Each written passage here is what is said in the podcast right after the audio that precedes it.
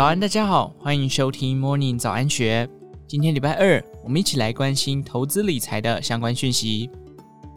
以下内容是作者李昌鹏以第一人称讲述他的理财观点。这二十年来，因为房价飙涨而加速扩大老年人与年轻人的财富差距，让世代差异的鸿沟越来越大，对立的立场也越来越激烈。比方说，老年人无法明白年轻人的躺平文化，不懂为何现在的年轻人就是不肯像他们当年那样吃苦。他们只想挑光鲜亮丽的工作，只想过着安逸的生活。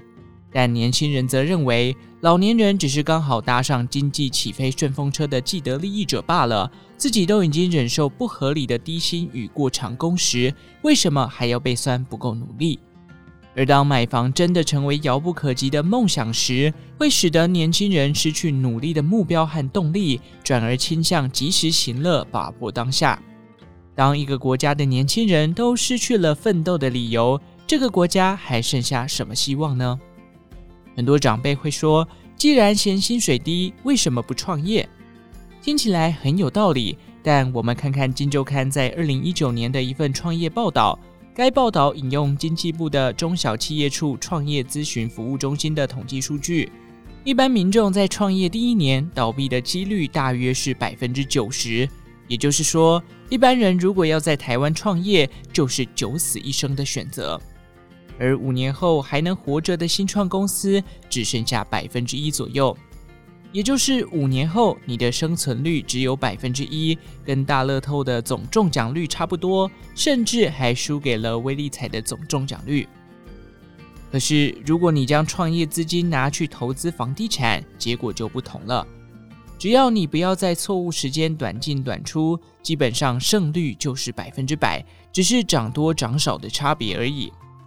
因此，比起压力大到搞坏身体的创业，选择炒房反而更轻松、更好赚，风险还更低。这样的状况导致年轻人很难靠冒险创业加自身努力获得财富与翻身的机会，使得大量的热钱都进入了不动产内，伤害了有生产力的实体经济。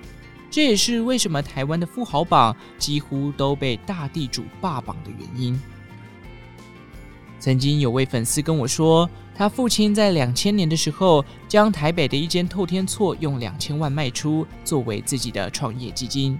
然后父亲带着全家到德国生活打拼，经过二十年辛苦创业的日子，他爸爸已经拼到将近八千万元的资产，成为毋庸置疑的有钱人。结果，当他们全家二零二一年回台湾退休时，他父亲去看了一下当年卖出的透天厝，现在的行情竟然已经超过了一亿两千万元，害他爸爸突然开始怀疑人生，怀疑自己这二十年到底是在忙什么。我相信这类的故事，说不定大家也听过不少。台湾目前的制度是哪里出了大问题呢？第一，持有成本太低。我们最常听到的，肯定就是台湾极低的持有成本，也就是房屋税和地价税。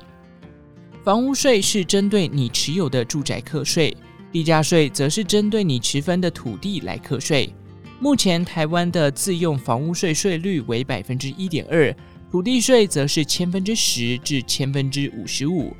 不过，由于房屋税是用政府的评定现值来计算。土地税也因为一般住宅持有的土地面积极小，因此两者加起来的持有税相当低。你每年缴给社区的管理费，说不定还远大于持有税成本。如果仔细计算一下，还会发现持有一辆车的税率都比持有不动产还高一些。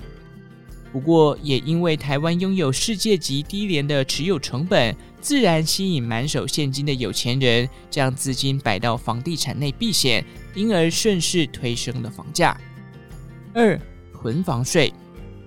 第二点则是近年炒得沸沸扬扬的囤房税。什么是囤房税呢？就是针对屋主持有的非自用闲置住宅课征较高的房屋税，因此才被称作囤房税。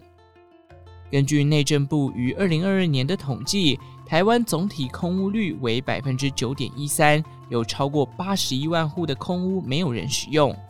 也就是平均每十间房大概就有一间房子是空着的。以先进国家的标准来看，如果空屋率能够降到百分之六以下，算是比较健康的供需市场；如果空屋率降到百分之三以下，则是处于供不应求的状态，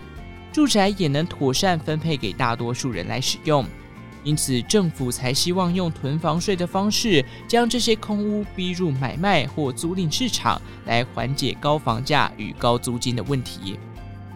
以我个人的角度来看，屋主持有房子每年带来的涨幅都远高于囤房税，这就会让屋主预期心态相当高，宁可将房子继续摆着缴税，就算房市变差也没关系，只要撑到下一波房市多头再卖出就好。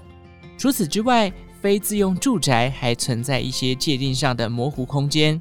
例如没有被公证的出租房，还必须同时符合空屋的条件。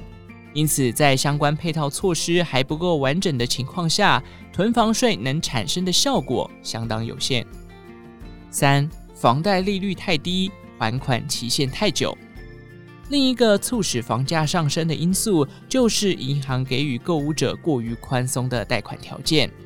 这样导致银行的资金能透过盲目进场的消费者，源源不绝地注入房市之内。比方说，早期房贷的还款期限只有二十年，但由于房价越来越高，为了让购屋者可以在还款上更轻松，于是银行开始将还款期限延长至三十年。近年还有出现四十年的方案。看看《银行法》第七十二条之二，商业银行办理住宅建筑及企业建筑放款总额。不得超过放款时所收存款总余额及金融债券发售额的百分之三十，这个又被称为银行不动产的放款天条，也是金管会会注意的标准。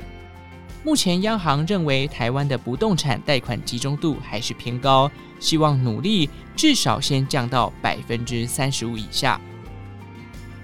以上内容节录自采石文化出版《破解黑心话术》。购屋超级攻略，详细内容欢迎参考资讯栏下方的文章连结。最后，祝福您有个美好的一天，我们下次再见。